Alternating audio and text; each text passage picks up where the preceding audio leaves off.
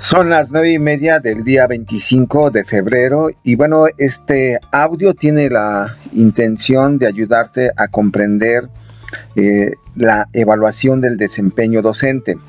Cuando se está haciendo o tratando de construir propuestas didácticas que tienen que ver con el Consejo Técnico Escolar, es decir, se tienen que organizar los docentes de, de un centro de laboral de una escuela de educación pública para crear propuestas didácticas que vayan acordes a los programas de estudio del plan eh, vigente, pero también a los objetivos y metas planteados en el programa escolar de mejora continua de acuerdo a una línea temática de gestión. Pues bien, eh, los docentes tienen que hacer estas propuestas didácticas, ya que están involucrados varios ámbitos de gestión y todo, todo ello para que eh, los objetivos, las metas se cumplan y la escuela, el servicio público sea de calidad y eh, los mejores beneficiados sean los menores, desarrollen todas sus capacidades humanas. Pues bien, este ejercicio de construcción de propuestas didácticas inicia con un diagnóstico pedagógico eh, un diagnóstico de los procesos formativos. Si se aplica un instrumento de valoración de los aprendizajes de los alumnos, pues solamente nos va a arrojar el nivel de logro de ellos, que puede ser satisfactorio o no, o acercarse de manera eh, significativa a lo esperado, ya que los sujetos de evaluación son los alumnos. Y es natural, eh, predecible el que haya situaciones por mejorar en la formación de los alumnos. Cualquier instrumento que apliquemos va a tener unos resultados donde estará la necesidad de que se mejore. Por eso creo que y propongo que también sean evaluados los docentes como una actividad cotidiana es necesario que se apliquen instrumentos de evaluación del desempeño docente. Esto tendría que ver con completar la visión de hacer un diagnóstico de los procesos formativos. Si solo se diagnostica a los alumnos es una visión eh, parcial, no completa.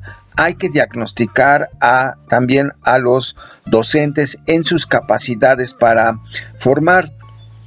Estás, eh, tienes en tus manos seguramente, si no consulta en la página de Tlaloque, en Facebook, allí debe estar el descargable, o bien ponte en contacto con nosotros para eh, que tengas este material. Es una lista de cotejo de evaluación del desempeño docente para hacer propuestas eh, didácticas, lo que estaría involucrando los dominios 2 y 3 eh, de manera significativa, que son los procesos de aprendizaje y los procesos de enseñanza, es decir, todo lo que hace y dice el docente. Esta lista de cotejo como instrumento de evaluación va a estar compuesta por tres fases, el antes, el durante y el después del proceso formativo.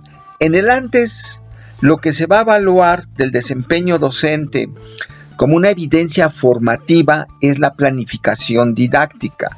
Hay que revisar si esta planificación es acorde a un programa de estudios, a las necesidades e intereses y estilos de aprendizaje de los alumnos, así como a su, a su, contexto, eh, ver de qué manera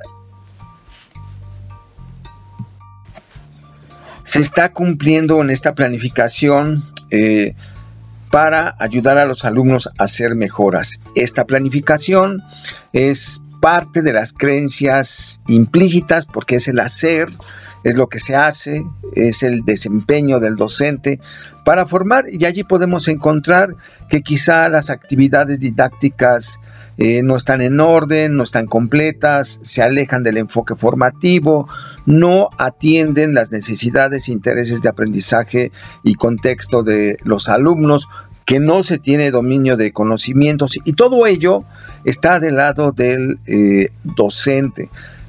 Y se puede hacer desde luego con una lista de cotejo. Yo en este momento te estoy proponiendo eh, o bajo este audio está una lista de cotejo referida a los procesos eh, de literacidad, que es comprensión de textos, composición de textos y también para el pensamiento matemático, algo muy, muy, muy básico, eh, no por ello fácil, sino más bien son dos enfoques que nos ayudan eh, significativamente a saber formar. Entonces está esta lista de cotejo para el momento antes, que es la planeación.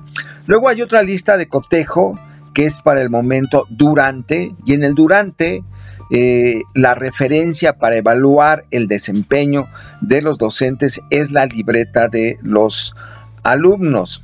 La libertad de los alumnos, si bien refleja el alcance de, los, de estos para el logro de los aprendizajes, también refleja de alguna manera el alcance que tienes como docente para hacer que ellos aprendan. Allí están los, los indicadores, los criterios de evaluación de esta lista de cotejo. Por ejemplo, eh, voy a leer algunos, no, no todos, eh, en, en, cuanto a la libreta de los alumnos. Hay producciones de los alumnos que demuestran que siguieron procesos para seleccionar textos que eh, satisfacieran sus intereses y necesidades de aprendizaje. Voy a leer otro criterio. Hay producciones de los alumnos que demuestran que identificaron, relacionaron, pusieron en contexto y valoraron ideas de los textos consultados para lograr aprendizajes esperados. Bueno, eh, hay hasta 17 criterios de evaluación con referencia a la libreta para valorar nuestro desempeño. Y bueno, si, si hay estas referencias eh, o estos criterios asentados en las producciones de aprendizaje o en la libreta de los alumnos, significa que nosotros como docentes pudimos apoyarlos a realizar estas eh, tareas. Si no está escrito, si no está de una manera representado, se pone allí, no hay una representación, no se llevó a cabo. Eh, eso es importante para ir reconociendo nuestro nivel de desempeño. También hay en este instrumento que les estoy proporcionando una metodología para hacer eh, el proceso de evaluación formativa con el docente. Es decir, este instrumento es para directivos y para docentes, ayuda a la gestión escolar, no solamente para la educación básica, sino también para la educación media superior. Está en total congruencia con el marco de excelencia. No es la única lista de cotejo que se puede hacer. Eh, más, adelante voy a estar eh, proporcionando otras, otras listas de cotejo de evaluación de desempeño docente. Y bueno, te decía que hay estos procesos metodológicos para hacer la evaluación formativa entre toda la comunidad de docentes y académicos del, centro escolar.